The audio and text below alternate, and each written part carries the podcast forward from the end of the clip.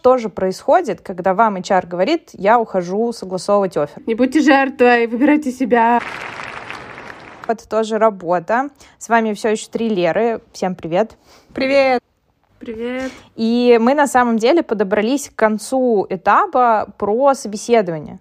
И подобрались мы с какой стороны? Мы хотим сегодня обсудить и больше, на самом деле, поспрашивать Леру про то, что же происходит, когда вам HR говорит, я ухожу согласовывать офер. Потому что для меня это абсолютнейший темный лес. Я со стороны нанимающего обычно менеджера просто говорю, да, ок, там, типа, мы его берем, а, и у нас заранее согласована ставка, ну и, в общем, просто нужно согласовать там дату выхода и так далее.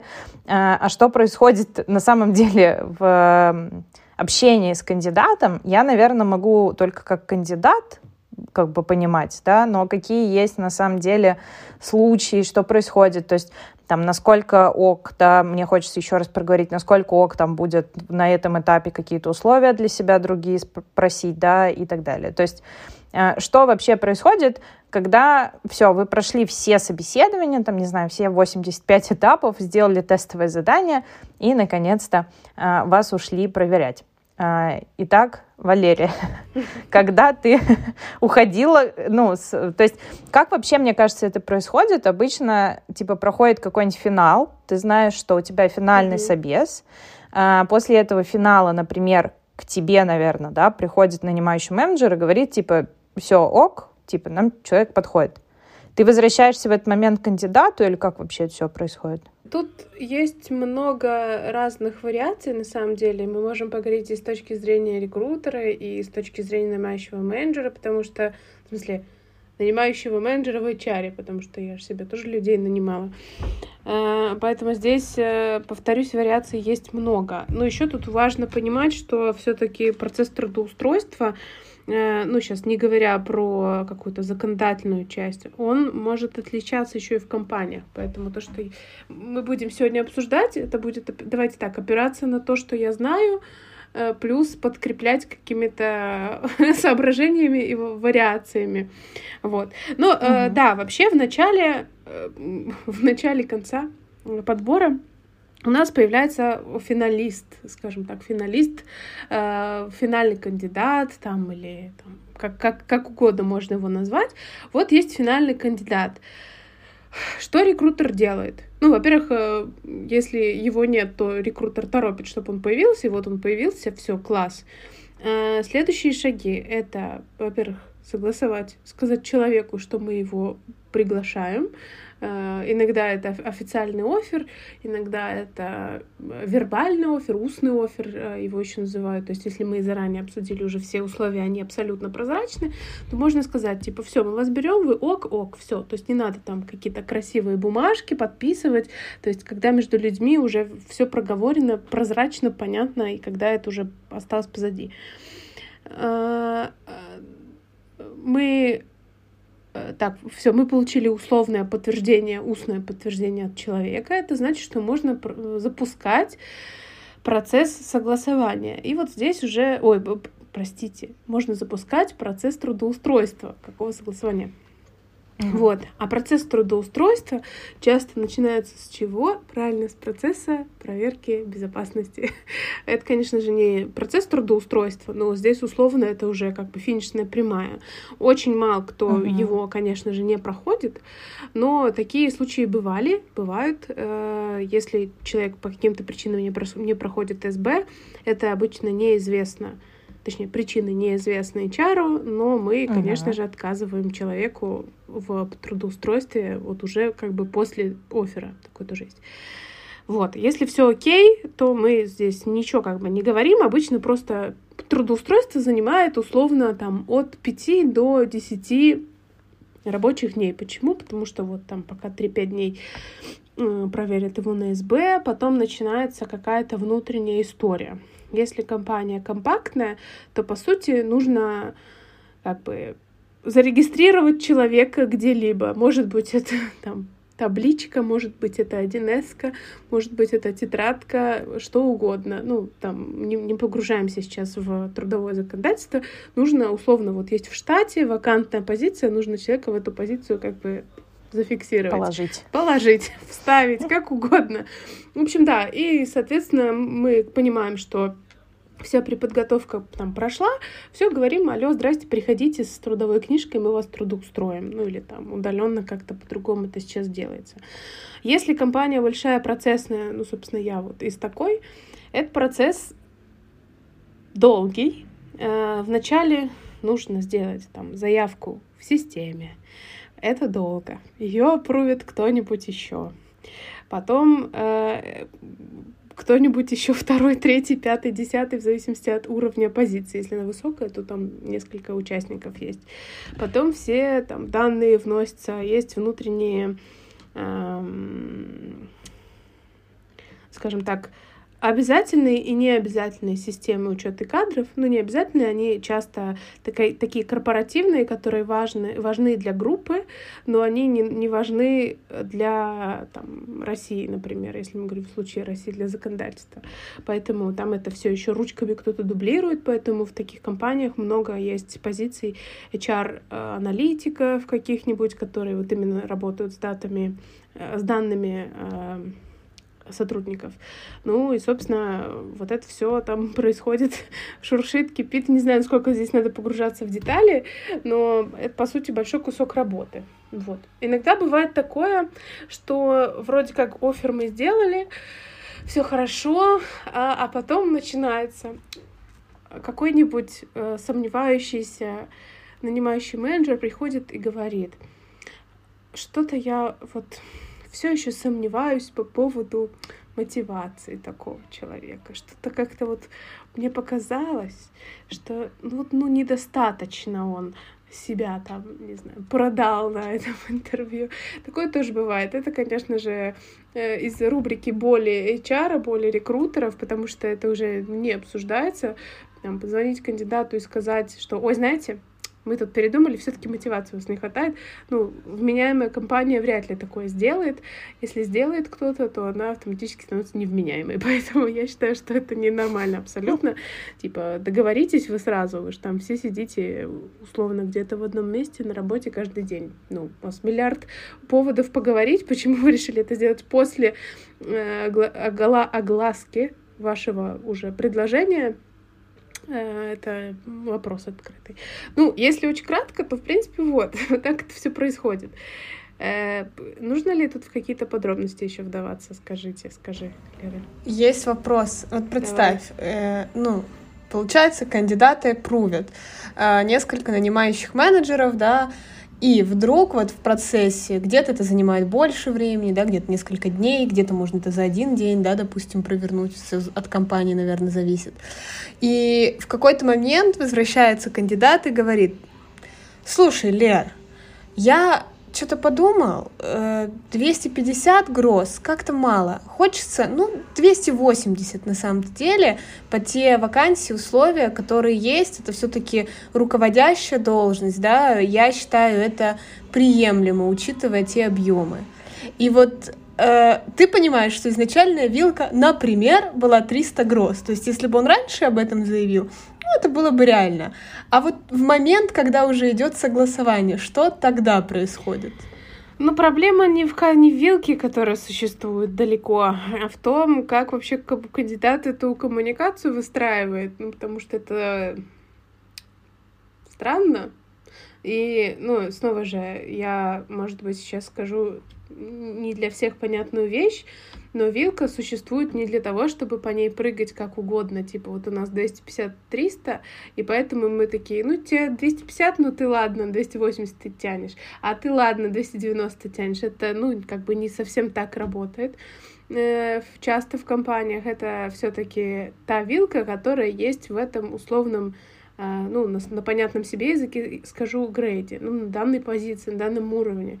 То есть, если вы придете на 290, вы вот пока не уйдете с этой позиции, у вас не будет движения. Ну, вам не дадут зарплату позиции выше просто потому, что вы хотите. Вот, ну, как бы хорошо это или плохо, это уже такой вопрос философский, наверное, для каждого личный, может быть, лучше получать пять лет подряд по 290, чем 250, потом 260, потом 280, потом 295 и так далее. Но, тем не менее, это такой демотивирующий момент. Но если возвращаться к оферу, то, ну, конечно, это технически доставляет дискомфорт. И здесь мы я думаю, что даже есть такая штука, как ну, карточка сотрудника, и сумма, на которую мы туда, точнее, человека мы туда фиксируем суммой, о которой мы договорились. И условно мы туда написали какую-то там цифру уже, и тут просто кто-то приходит и говорит, давайте менять. Это не всегда очень просто. Если это близко к человеку, который это сам согласовывает, это условно через там одно рукопожатие, то, ну, это еще можно обсуждать, но здесь вопрос, повторюсь, почему мы хотим человеку этому повышать зарплату, действительно ли мы будем это делать, или мы на какой-то компромиссный вариант пойдем. Потому что если это просто там кто-то где-то решил, и, и там человек, который это вносит в систему, ну, не вносит, а мы сейчас говорим не про ручную работу, а мы говорим про человека, который это аппрует, Ему нужно это все продать, объяснить, а не фальсифицируете ли вы данные, а не подкладываете ли вы там человека с какой ну, короче, какие-то всякие риски появляются, такие еще э, конфликты интересов. Поэтому здесь если краткая ситуация нежелательная, но как ее решать, нужно думать по ситуации. Иногда можно все-таки это обсудить там в качестве компромиссного варианта, например, окей, давайте мы вас вот фиксируем сейчас 250, а там после испытательного срока, который будет длиться там, не знаю, месяц, давайте мы вам 280, просто потому что мы уже вбили в систему, мы не сможем это физически там откатить назад. Вот. Но, конечно, mm. вопрос, конечно, к такому кандидату. Ну, э, тут могут быть э, какие-то адекватные причины, да, типа у меня есть другой офер, и мне ваше предложение очень, конечно, интересно, но все таки деньги, если ты хочешь удержать, то здесь, ну, как бы это вопрос переговоров. А если человек mm-hmm. просто решил, то тогда это, конечно, вопросики вызывает. Ну, слушайте, если мы говорим про переговоры, все-таки между оффером и вот этой вот уже процедурой трудоустройства непосредственного это время. Ну и, и я так понимаю, что он же выдержал какую-то паузу и после этого пришел. Ну, как-то, если быть совсем такой занудой, Э, и, например, подписывать реальный офер, можно вообще-то к нему сослаться. Так вы же подписали документ. Ну, типа, почему? Понятно, что можно тут сказать, ну, подписала, подписала, значит, ухожу. Ну, короче, это, наверное, немножко другая тема, мы там про нее говорили раньше, но, тем не менее, если говорить с технической точки зрения, это Конечно, возможно, но иногда это такие трудозатраты и такие ненужные телодвижения согласования в этой бюрократической машине, что это ну, прям сложно сделать. Мне еще, знаете, еще кажется, что у меня вот несколько есть знакомых, которые до оффера не знали сумму.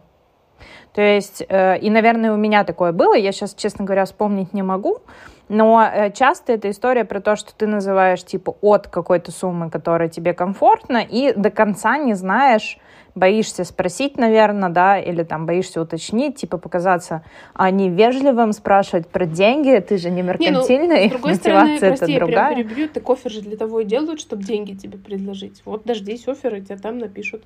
Ну вот, а если типа, ну и получается, что, например, а, тебе, ты, допустим, сказал там, условно, 200, от 250. Тебе дают 250, э, и ты такой, типа, блин, отец 280.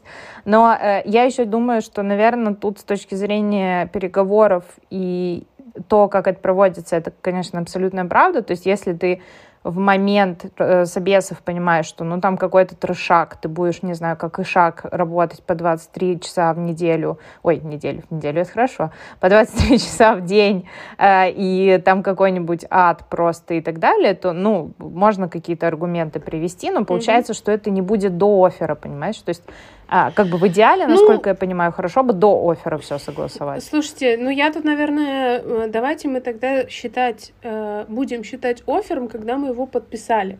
Когда мы его mm. обсуждаем, это еще этап все-таки как бы до оффера, потому что okay. А, э, бывает же еще такая ситуация и от работодателя э, не раз, например, в моей практике тоже такое было. Мы хотим спеца, как обычно, супер классного за компромиссные очень деньги. Он говорит, хочу 150, а у нас э, верх по вилке это ну 130. Ну, типа, вообще.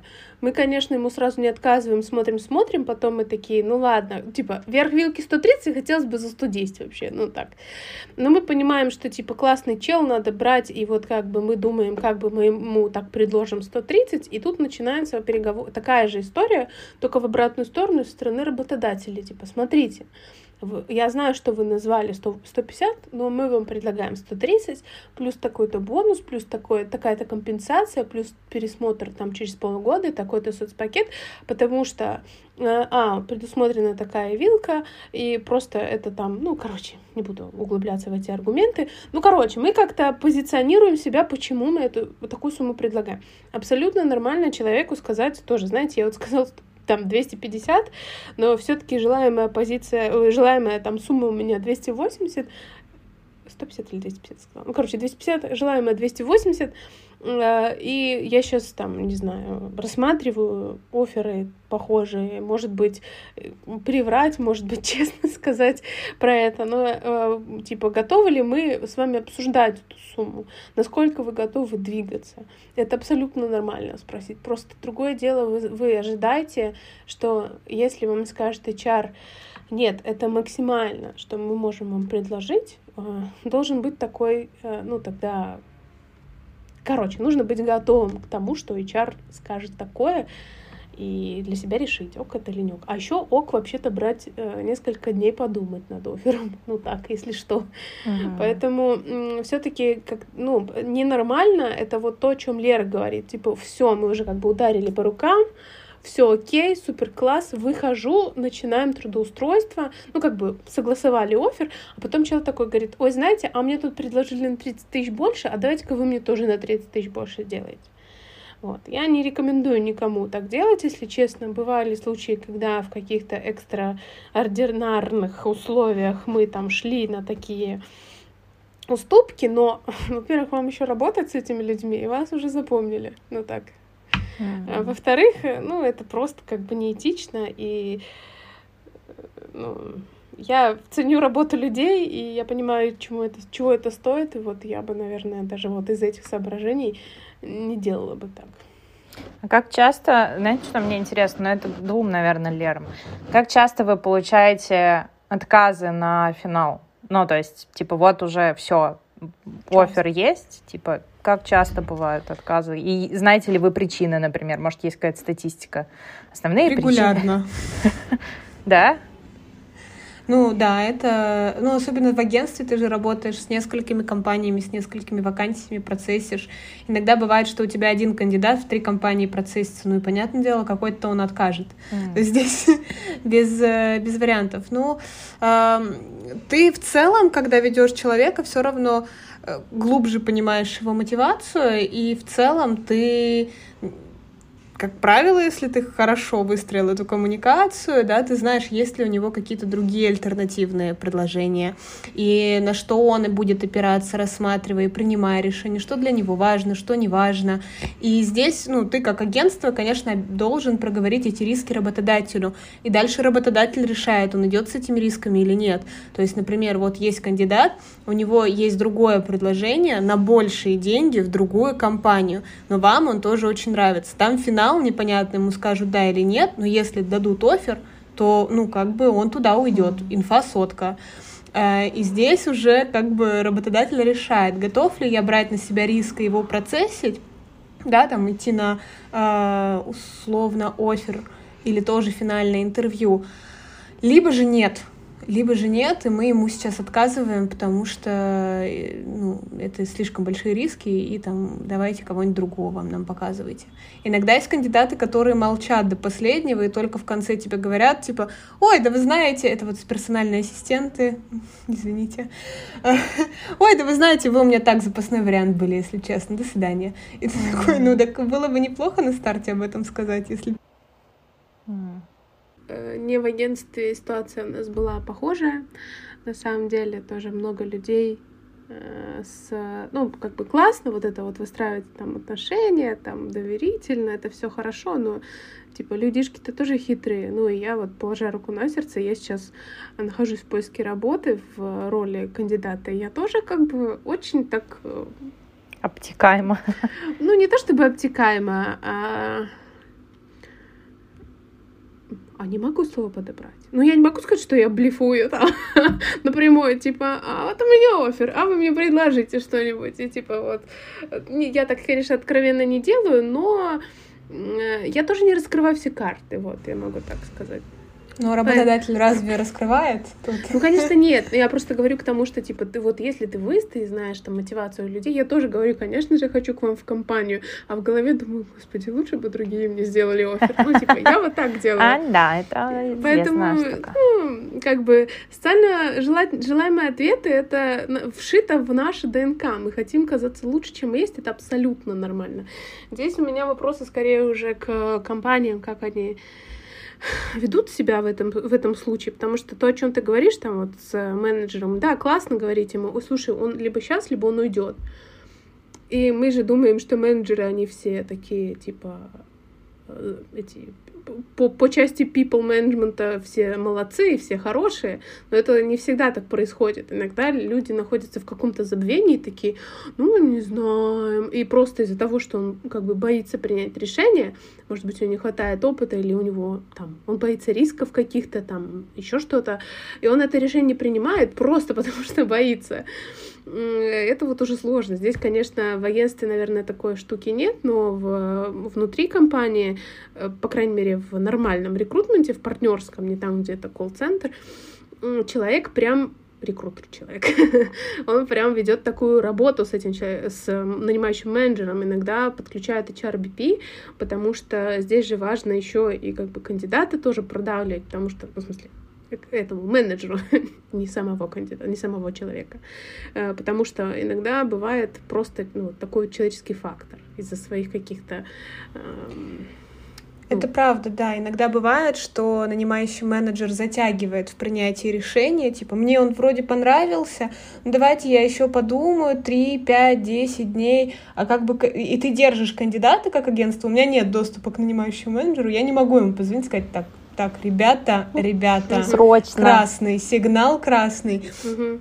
Вот, да. а в этот момент, а в этот момент кандидат такой, ну, блин, извините, ну, я получил другой Всё, офер, пока. я не готов ждать пока. Здесь ну. Э, как вот э, мы раньше говорили про тестовые задания, и Лера приводила в пример, что она не любит тестовые задания, а э, я просто еще знаю, когда их используют часто, их используют тогда, когда не хватает навыка проверить там человека без этих дурацких заданий, потому что они иногда откровенно дурацкие. Ну, типа на этапе рекрутера там сначала ты отвечаешь э, кейс-интервью в письменном виде проводишь, проходишь, потом с тобой рекрутер проводит кейс-интервью устно, ты отвечаешь на эти же вопросы, Зачем ты это писал, непонятно. Типа, тебя как-то отсеяли, спасибо, так зачем эти вопросы задавать?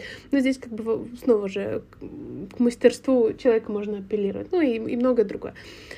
Поэтому да. А вообще отказываются не только по э, там из-за того, что оферы есть поприличнее, бывает просто типа вот ну, перехотел. Да, бывает такое.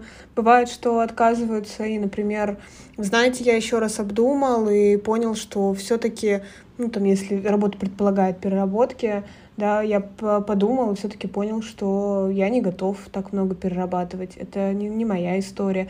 Или вообще по какой-то причине, о, о которой ты Э, мог вообще не знать и не догадываться. Типа, да. ну, у меня не сложилось с химией, с нанимающим менеджером, я вот сейчас это Например, понял. да. И я не готов двигаться дальше. Мы, Мы не сработаем. Недавно, недавний мой пример это подтверждает абсолютно. Я была абсолютно счастливым кандидатом на финальном интервью, а вот после финального интервью, когда я получила офер, я подбирала слова, как бы от него отказаться, чтобы, чтобы, чтобы как бы не перейти на личности, относительно менеджера будущего. Поэтому здесь такое про отказы. Вопрос, знаете, какой у меня к вам? Ну, и практикуется ли такое, или знаете ли вы, или вообще, в принципе, это так не делают, когда два финалиста делают два оффера и смотрят, э, кто из них его примет, и, допустим, если они оба принимают, что происходит? Нет? Нет такого? Ну, Блин, такое оффера... бы ток-шоу было бы. Это, это очень рискованно. Ну, есть, есть похожая ситуация, Лер. Есть ситуация, когда у вас два финалиста, одному делают оффер, а второму не отказывают. Да. Это вот как бы запасная, Хитро. запасной аэродром. Вот, вот эта практика более распространенная, да. если Ну, честно. потому что если ты делаешь офер, и два соглашаются, ну, как бы две Не, ну работы, да. возьми-ка на рули. Ну, вот как бы... У нас в агентстве э, были кейсы, когда, допустим, было три финалиста, и э, в итоге всем троим отказали, а через две недели вернулись и всем троим сделали офер. Шикарно. Такое тоже бывает. Я бы не пошла. а там просто, там просто сменилось э, руководство, открылись новые ставки, они такие, нам они подходят, классные кандидаты на самом деле. Ну, такое тоже у нас бывало. Бывало такое, что там, например, ну, это э, очень распространено, например, на каких-то невысоких позициях, потому что их обычно больше, чем, короче, чем выше позиции, тем их меньше, это очевидно. Вот, и иногда бывает такое, что ты вот одного собеседуешь, другого, третьего, и они все три классные, но ты, например, одному отказываешь на эту позицию, а говоришь, что, а вот знаете, у нас что такая есть, хотите туда, вы туда больше подходите. Вот, ну, это такие уже истории с хэппи-эндом, конечно, их, наверное, меньше, чем просто с отказами, но это, кстати, к слову о том, что даже если вы не очень подходите, откликайтесь, и, возможно, вы интересная компания, и все равно с вами поговорят, просто потому что там есть какая-то в уме вакансия, которая скоро откроется, но ее еще нигде не постят, и все равно вам что-нибудь предложат. Блин, прикольно. Просто, э, ну вот с этой историей интересно, это логично, типа, один финалист, которому офер, один финалист, который, который ожидает, так сказать, в зале ожидания. А, вот на самом деле процесс вообще финализации, ну, э, сам по себе, э, он, конечно, дико рисковый. Ну, то есть все ошибки найма, они дико дорогие. Это я помню еще там с бородатых времен, что, в общем, любая ошибка, она э, просто нереально чем-то отзывается. Э, я, насколько понимаю, вот я помню, что Лера упомянула из корпорации, что агентство, например, в случае, если человек не проходит испытательный срок, они ищут замену бесплатно, или, да, то есть это так происходит. Да, если, если компания э, готова, чтобы агентство подключалось к этой замене, да, то да, агентство предоставляет бесплатный поиск поток кандидатов. Тут, конечно, бедная, бедная компания в такой ситуации, потому что агентство, оно уже не очень заинтересовано, оно деньги получило. Ну, вот если прям совсем откровенно, да. И тут, конечно, вопрос в агентство, да, то есть насколько они нацелен на долгосрочное сотрудничество с компанией, и для них это действительно сервис и важно, да, и они готовы там показывать, делать замену, и такие кейсы вот у нас были, там мы заменяли кандидатов, вот. Но не всегда, агент, э, не всегда компания на это идет, потому что здесь оно рискует, что агентство ну, не будет предоставлять того потока, который предоставляло изначально, поскольку мотивация у него гораздо меньше. Ну, еще смотря как менеджить агентство, конечно. Да, это тоже, от этого тоже зависит. Да, а если еще постоплата 60 дней, то никто денежку не получил. Поэтому... Рисковый ну, какой бизнес. Рисковый. Ну, есть, есть много, да, нюансов, это правда. Да, да, да, поэтому, ну, это уже совсем другая история. Когда мы будем, про кандидатов. Когда будем открывать свое рекрутинговое агентство, тогда запишем про это подкаст. Да, у нас как раз все, все что нужно, представлено здесь для этого. Слушайте, это да. ну вообще э, просто настолько эта штука... Мне вообще, ну то есть то, что вы сказали, что даже много отказов, для меня это прям, ну правда вам скажу, типа шок, потому что я Почему? думаю, в моей голове почему-то я такая думаю, ну вот да, особо люди, наверное, не отказывают. Они же типа, ну, это, во-первых, очень редкая история, когда ты доходишь прям во многих компаниях до финала, и у тебя много из кого есть выбрать, да, ну, условно, там, либо, э, ну, это вот это, наверное, самая частая причина, почему люди э, идут на работу, которую им предложили, да, потому что у них нет альтернатив. Ой, и да. здесь, ну, вот просто, здесь, мне просто... Здесь типа. Давай. Да, извини, здесь просто вопрос времени. Да, то есть если человек, который находится в поиске работы, располагает временем для того, чтобы повыбирать, посмотреть, да, то есть э, или он, допустим, изучил рынок уже в процессе общения и понял, что ну так-то вакансий много, мне есть еще mm-hmm. другие интересные роли, да, я понимаю, что это не лучшее, что я могу получить. Тут еще вот такой нюанс, вот такой нюанс, ну, как бы... Как правило, на самом деле нет такого, что кандидат сразу же говорит, ну, хотя такое тоже бывает, типа, нет, точно нет.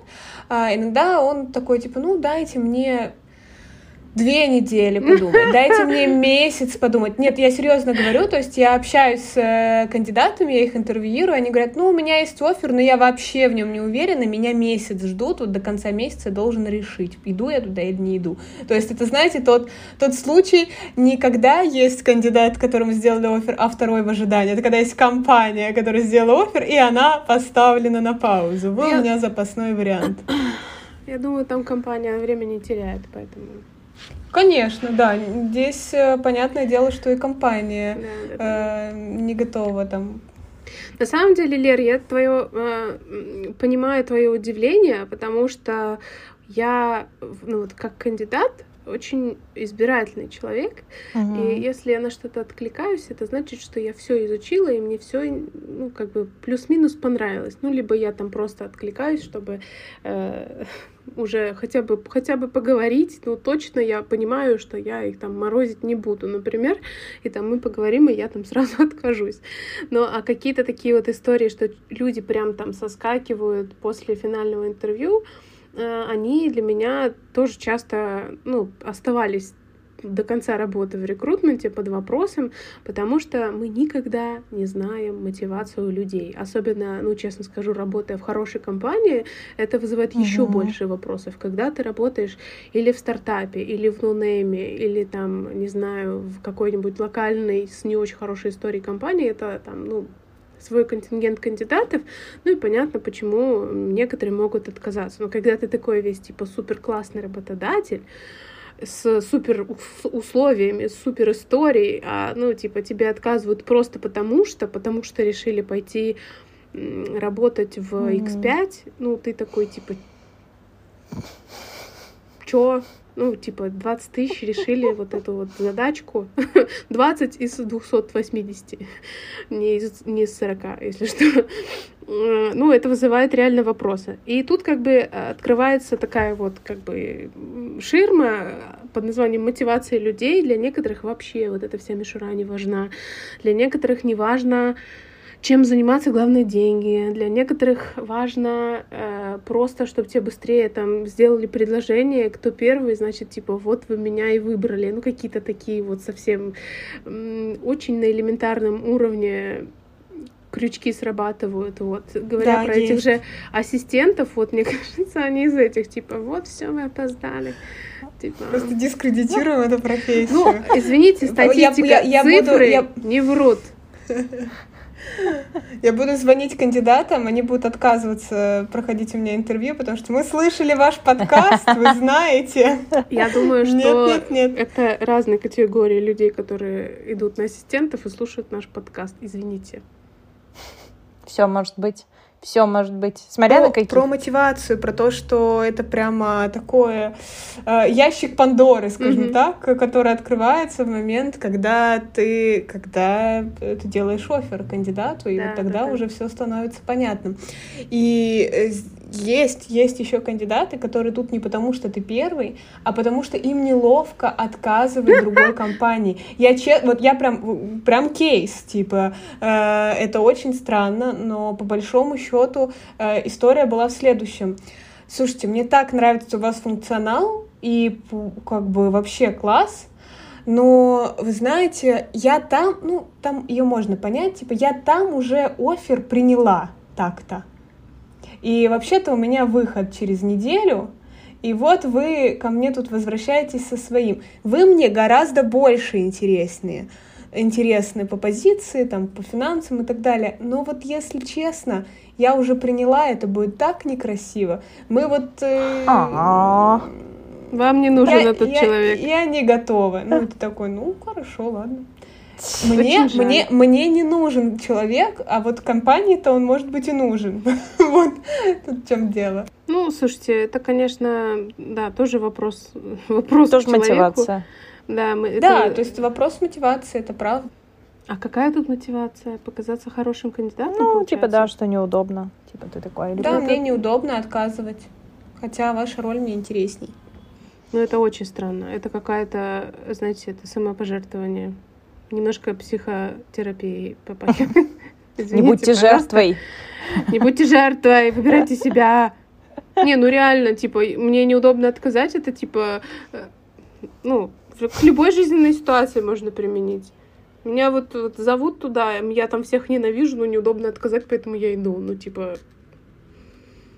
В общем, я надеюсь, что в общем, вот и мы и говорим, да, это ящик Пандоры, и ты никогда не знаешь, что там будет, когда тебе скажут, я отказываюсь от оффера, потому что многоточие. Подставляйте все, что угодно. Оно может там быть. Блин, грусть. Но, с другой стороны, классно получилось поговорить, потому что, ну, для меня это был очень интересный момент. То есть я это могу понять очень опосредованно, как бы, да, что происходит, какие есть подводные камни. Вот для меня реально там, типа, сегодня вот что-то новое я поняла, потому что я до этого, ну, как-то меня еще как-то меня это обходило стороной, даже когда я нанимала, не было такого, что прям нам там отказывали или еще что-то. Э, и поэтому мне интересна была эта тема, да, вот что именно за кулисами происходит, да, вот это Э, Я вспомнила, процесс. что хотела сказать. Давай. Пока не забыла, что э, многие ведут трекеры причин. Ну, то есть есть причин, почему мы отказываем как компания, а есть причины, почему нам отказывают как э, кандидат. То есть и из этого есть аналитики, воронки там э, и mm-hmm. так далее, так далее. То есть, например, если есть какие-то э, ну, во-первых, если поставлен рекрутмент, давайте отсюда зайдем, может быть, нас слушают рекрутеры, которые такие, типа, чего? Вот как бы там, где вот он поставлен, он поточный, и он большой чаще всего, там есть какие-то, во-первых, ну, встречи большие, которые обсуждают аналитику, там, например, раз в две недели, раз в месяц, ну, с разной э, периодичностью. И там это прям, типа, важная тема для обсуждения. То есть вот у нас там 20% отказов по причине низкой ЗП. Или, ну, например, 55% отказов по причине низкой ЗП. А давайте-ка мы сходим к бизнесу и скажем, что ну что там мы не вывозим по рынку, ребятки. То есть это еще может быть инструмент для рекрутера, раз. Это также может быть инструмент для acquisition, то есть, э, ну, типа, talent бренда. Может быть, они говорят, что типа, ой, там, а мы не хотим работать с э, продуктом питания, или, ой, а мы не хотим работать там с чем-то еще. Ну, типа, какой-то такой вот хотя это странно, наверное, не очень подходит под, под причиной отказа на этапе оффера, это скорее приглашение, когда холодный поиск, ну, такие кандидаты есть. Ну, в общем, логику, я думаю, вы поняли. Поэтому отказов настолько много, что по ним ведут целые статистики, и, с этим работает компания. И это тоже хороший инструмент для того, чтобы улучшить свой да много чего. Ну, типа, предложения на рынке, талант бренд, а, mm. с отзывами тоже работают компании, когда пишете, поэтому все пишите отзывы, и хорошие, и плохие, mm-hmm. особенно плохие, потому что хорошие и так напишут, вы не переживайте, обученные люди. Ну, так вот. Поэтому это отказы — это важ, важная часть рекрутмента. Да, еще, один, еще одну тему, которую хотела бы здесь обсудить в контексте оффера. На самом деле оффер — это не гарантия трудоустройства. Это очень редкие кейсы, очень редкие. Но бывает отказы от офферов после подписания оффера. Ну, да. Я вообще не знаю, как это строится. Может быть, Лера тут расскажет как раз-таки, какие могут быть причины и что там происходит. Но когда грянул 22 год, мы Ты с... имеешь в виду, э, компания отказывается от... Когда компания отказывается от оффера после подписания этого оффера. Mm. Отзывает офер. У и нас был кейс. Отзыв оффера, были... да да, отзыв оффера. У нас были кейсы, когда вот такое тоже случалось. Вот расскажи, Лера, как это со стороны компании происходит, какие могут быть причины. Потому что я здесь как со стороны агентства и как человек, который об этом слышал, но никогда не сталкивался, да, от коллег, э, не совсем знаю об этом. Ну, я вам так скажу, вообще, если, вам, если эта компания хорошая, и она называет э, офер, и вы очень расстроены, вы просто знаете, что там все посидели и все еще больше расстроены. Это вот чаще всего так работает, потому что если происходит э, ну, отзыв от оффера, э, то это какие-то сейчас как там формулировка на мраморном Непримиримые обстоятельства. Э, не, ну, типа, да, э, слишком критичные изменения условий труда. Ну, условно, мы с вами договорились на работу в офисе 5-2, э, такие-то условия, такие-то плюшки, а тут как бы у нас удаленка, меняется структура, там, орг-дизайн резко, еще что-нибудь, и там, не знаю, все уволились. Вот. И как бы это, э, во-первых, мы не знаем, что делать с компанией, мы не знаем, что делать с отделом, если спуститься там вообще на вот э, такой уровень. И поэтому мы не понимаем, насколько нам эта потребность в найме остается необходимой. Но обычно такие диалоги происходят очень нежно, и, э, ну вот по своему опыту скажу, я тоже работала в это время еще на работе, и у нас тоже были вот точно такие ситуации, когда мы отзывали оферы, и, а, ну что далеко ходить, еще же ковид был вообще-то, когда тоже все такие, мы работаем, мы не работаем, мы работаем, мы не работаем, мы на карантине, мы не на карантине. И рекрутмент такой, звонить, не звонить, звонить, не звонить звать, не звать, офер, не офер. Ну, типа, это очень странная ситуация и для компании, а кандидаты там вообще сами в шоке, вообще все там умирают уже от ковида заранее.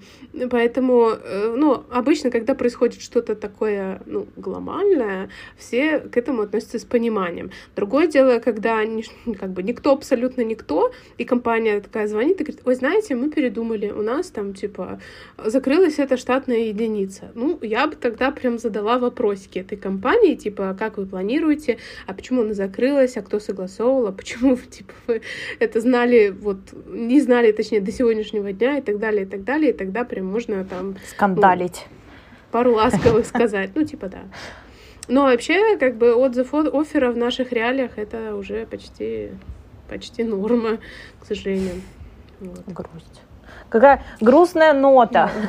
Я вам хочу сказать. Нет, грустная, но снова же, это же э, чаще всего э, не потому, что компания так решила. Во-первых, у нее, скорее всего, уже нет этой позиции, а еще иногда э, это не возможно, то, чтобы... компании нет. Да, возможно, и компании уже нет, а еще это иногда не, не совсем как бы отзыв. Я правильно говорю? Отзыв, отзыв, да. отзыв на сайте, отзыв оффера, да? А, это может быть как бы фриз оффера, то есть мы еще не знаем, что будет, давайте мы с вами типа две недельки подождем, это может быть отзыв, а может быть не отзыв. Поэтому здесь как бы тоже... Э, Стресс. По-разному, по-разному бывает. А, да. Поэтому... Ну да, но это, это как бы это риск, это есть, по большому счету, но это очень, это очень редко, и это, это какие-то супер, супер... Ну, это скорее форс-мажоры. Это вот да, как раз-таки в графе форс-мажор в договоре прописано.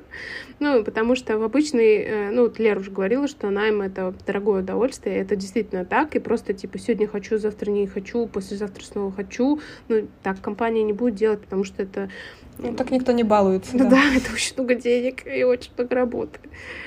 Вот. Слушайте, прикольно. Э, но мне кажется, что мы обсудили все, что можно в контексте этого вопроса. Да. Я надеюсь, что всем нам и другим людям придут классные оферы э, с нужной вам мотивацией. Да, не буду говорить про деньги, потому что не у всех мотивация деньги там или еще что-то.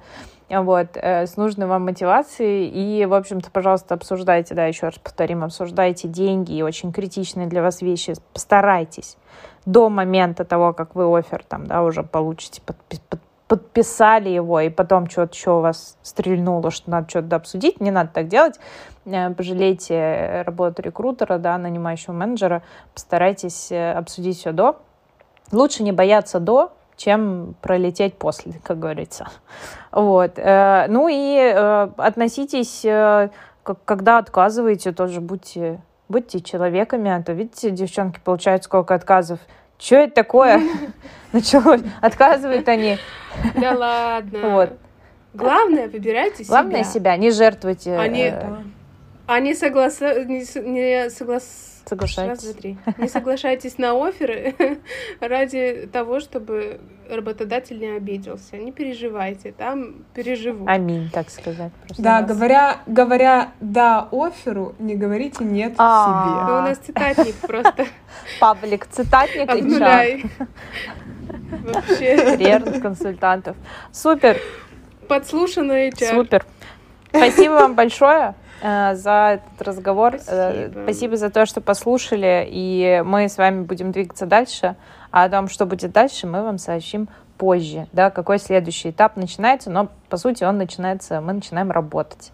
Вот. И что же там происходит во время работы и как это выглядит с других сторон, вы узнаете дальше. Все, всем пока! Всем пока! Пока.